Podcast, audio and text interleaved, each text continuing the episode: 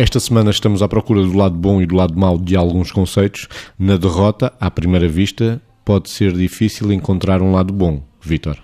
Pode ser difícil, mas existe um lado bom na derrota. Primeiro, não é possível passarmos pela vida sem derrotas.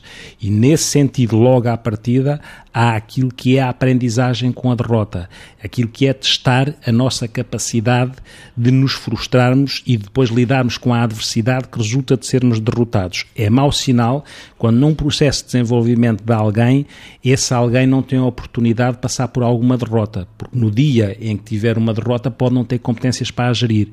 E é, muitas vezes é nas derrotas que se consegue ver melhor o caráter das pessoas, assim como nas lideranças e nos lugares de comando.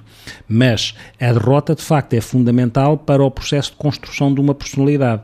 E, nesse sentido, é o lado bom é a aprendizagem, a gestão do sofrimento que resulta de uma derrota qualquer, seja num jogo de futebol, seja numa situação mais complicada, seja num, seja num desporto, seja numa, tirando do jogo de futebol, seja numa área desportiva ou numa situação qualquer da nossa vida profissional ou outra ou familiar, mas as pessoas vão se uh, vão se uh, apurando e refinando, uh, aqui no bom sentido do termo, nas suas competências e nos seus recursos, passando pelo meio da derrota e desenvolvendo competências de gestão desses momentos, seja competências de ordem emocional, seja de ordem mais funcional, mais operacional, para passar para a fase seguinte e não ficarem presos dentro da derrota, como se naquele momento tudo ficasse posto em causa, nomeadamente, e, e fica muitas vezes em termos de autoestima, de confiança e de segurança. Mas é aí, depois na saída, porque não há um determinismo com as derrotas. As derrotas podem condicionar o nosso comportamento, mas o que determina as coisas é a forma como nós vamos lidar com a derrota. Até na derrota pode haver um lado bom, mas Margarida ficou com o mal.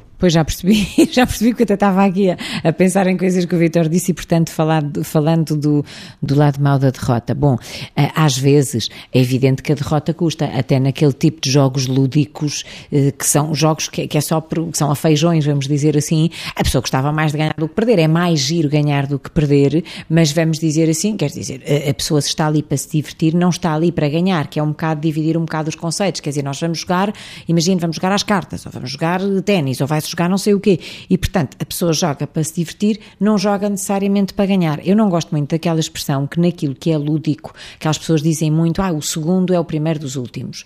Ou eu só entro num jogo se for para ganhar. Evidentemente que eu acho que as derrotas não se procuram, mas uh, o lado mau da derrota é quando a pessoa não usa a derrota como oportunidade de resiliência, não usa a derrota como oportunidade de trabalhar a humildade, sendo que a humildade é uma qualidade de caráter. Quando a pessoa usa a derrota com vergonha, isto é o lado mau.